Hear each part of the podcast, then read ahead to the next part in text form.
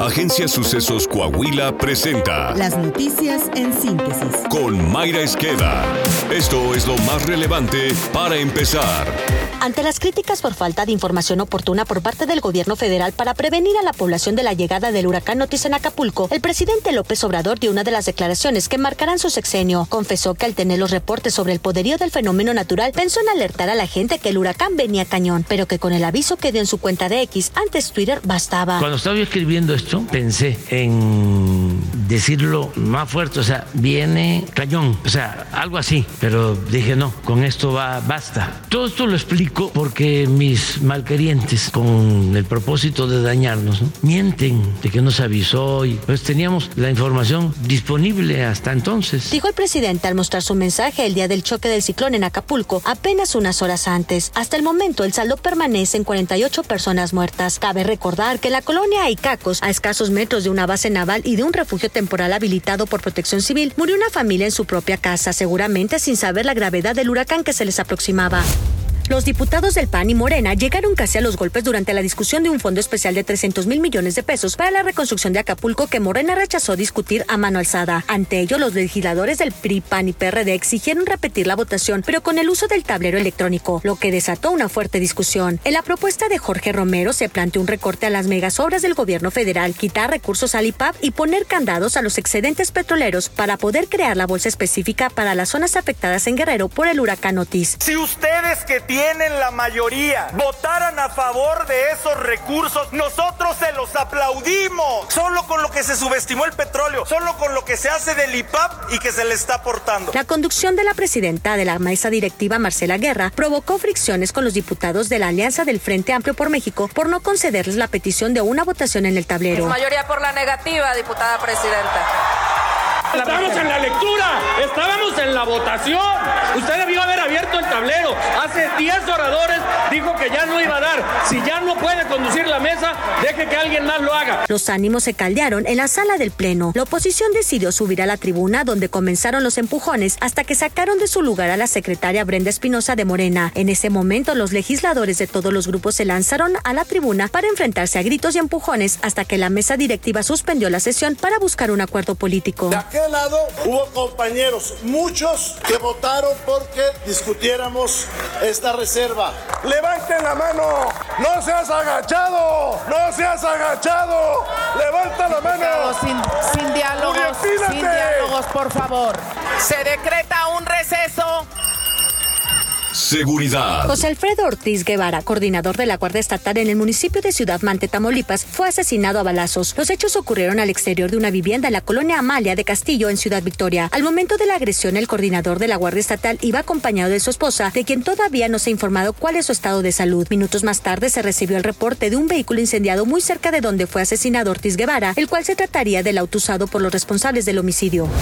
Miguel Ángel Morgan Huerta, director de imagen urbana del Ayuntamiento de Nogales, Sonora, municipio gobernado por Morena, fue fichado en Estados Unidos por tráfico de narcóticos, incluido el fentanilo. Además, la acusación se extiende a cuatro de sus hermanos y uno de sus tíos. Como usted supo, el Departamento del Tesoro de Estados Unidos sancionó a 13 miembros de un poderoso cartel de Sinaloa y a cuatro empresas con sede en Sonora por ser responsables de tráfico de fentanilo y otras drogas a Estados Unidos. Entre los familiares sancionados por la autoridad norteamericana están José Arnoldo Morgan Huerta, José Luis Morgan Huerta y Martín Morgan Huerta, así como su tío Oscar Murillo Morgan, quienes desempeñan un papel fundamental en la organización, divulgó la silla rota. Política. Xochil Gálvez, responsable de la construcción del Frente Amplio por México, rechazó tener miedo por la incorporación de Arturo Saldívar al equipo de campaña de Claudia Sheinbaum, en donde dijo será una chichincle. Lamentó que Saldívar, como titular del Poder Judicial de la Federación, haya estado del lado del poder y lo acusó de avalar reformas inconstitucionales y de solo buscar acomodarse en un proyecto político. Sabemos claramente que muchos votos avaló reformas que no eran constitucionales, pero a él lo que le importaba era su proyecto político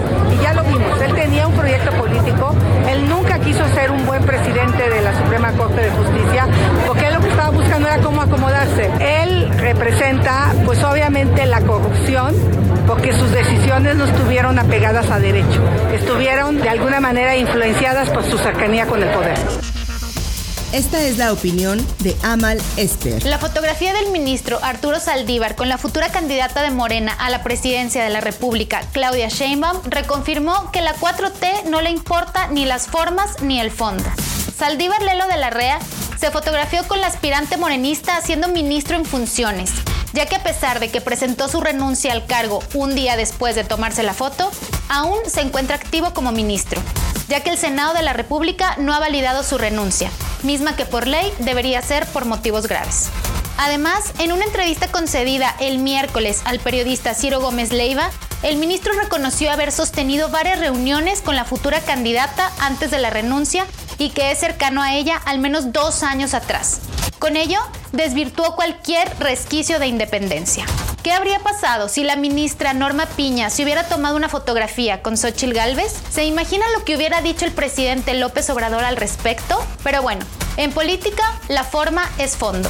Lo que viene no es nada alentador. El presidente López Obrador dejará dos ministras aliadas de Morena, Loreta Ortiz y Yasmín Esquivel, y tendrá que nombrar a la sustituta de Saldívar, que quedará en el cargo 15 años y no uno, como el presidente dijo en la mañanera. En caso de que Claudia Sheinbaum ganara la presidencia de la República, recibiría a tres ministros aliados y le tocaría poner otros cuatro durante su mandato. Así, para el año 2027 tendría a seis afines, garantizando mayoría y al final de su sexenio a siete ministros carnales. Esto sería la muerte del único contrapeso real al poder de la 4T. Arturo Saldívar entró en 2009 a la Suprema Corte de Justicia de la Nación por la Puerta Grande, gozando de prestigio y respeto. Perdió ambas cosas de manera crónica durante la llegada de la 4T. Ahora, el ministro Swifty salió por la puerta de al lado, que da a la calle Corregidora. Lamentable final para una gran carrera jurista. Coahuila. La Fiscalía General de Coahuila logró una condena de 182 años y cuatro meses de prisión y una reparación del daño de 5.481.000 pesos contra Luis Brian Nene, acusado de feminicidio, robo de vivienda y de vehículo. El sujeto es señalado por el asesinato de tres enfermeras al interior de su domicilio en la colonia compresora de Torreón, a quienes junto con el otro sujeto maniató y ahorcó para robarles. El crimen ocurrió el 7 de mayo del año 2020. En aquel momento, vecinos alertaron a las autoridades de que desde una de las ventanas de la casa en que ocurrieron los hechos alcanzaba a ver a las tres mujeres tiradas en el piso inconscientes. A casi 24 horas del atroz crimen, el mismo gobernador Miguel Ángel Riquelme Solís informó de la detención de los responsables dentro de la inversión por alrededor de 3 mil millones de pesos que la administración de Miguel Ángel Riquelme Solís destinó en estos seis años al mejoramiento de la seguridad y al blindaje con el que dejará a Coahuila contra el crimen organizado, destaca la inclusión de tecnología avanzada para la operación de simuladores de realidad virtual de tiro para entrenamiento policial de los cadetes y elementos en activo de las fuerzas estatales de seguridad y que servirá también para apoyar a los policías municipales. Tras entregar esta herramienta para la formación y capacitación en el uso de armas, el gobernador Riquelme Solís dijo que se reflejará además en un aprendizaje más efectivo, de tiempo y de costos, ya que no se utilizarán municiones para estas tareas formativas, aunque sí armas reales modificadas de forma no permanente. Entre algunas de las características de este sistema de simuladores es que tienen la finalidad de crear entornos de entrenamientos inesperados y violentos de 300 grados mediante la proyección de escenarios completos y continuos. Cada pantalla dará secuencia a la escena de entrenamiento y en conjunto las cinco pantallas forman una imagen completa donde el practicante recibirá amenazas de ataque de todas las direcciones. El software emitirá reportes respecto a la cantidad de disparos, indicando cuáles fueron certeros y los que se fallaron por cada participante. Saltillo. El alcalde José María Frastrosiller estimula la educación de jóvenes de preparatorias e instituciones de educación superior de esta capital a través del programa Apoyos Escolares Estudiantiles en su edición 2023. Con el apoyo del gobernador Miguel Ángel Riquelme Solís, el alcalde Chema Frostro entregó los cheques correspondientes a mil jóvenes. Ya se entregaron los apoyos correspondientes a estudiantes con discapacidad, a integrantes del cabildo infantil y estudiantes del área rural. Al término de este año, sumarán 5.000 los estudiantes beneficiados mediante un proyecto en el que se invierten 5 millones de pesos, destacó. Aníbal Soberón Rodríguez, director de Desarrollo Social del municipio, informó que se benefició a 332 alumnas y alumnos de nivel medio y a 668 de nivel superior. Está usted bien informado. Somos Sucesos Coahuila.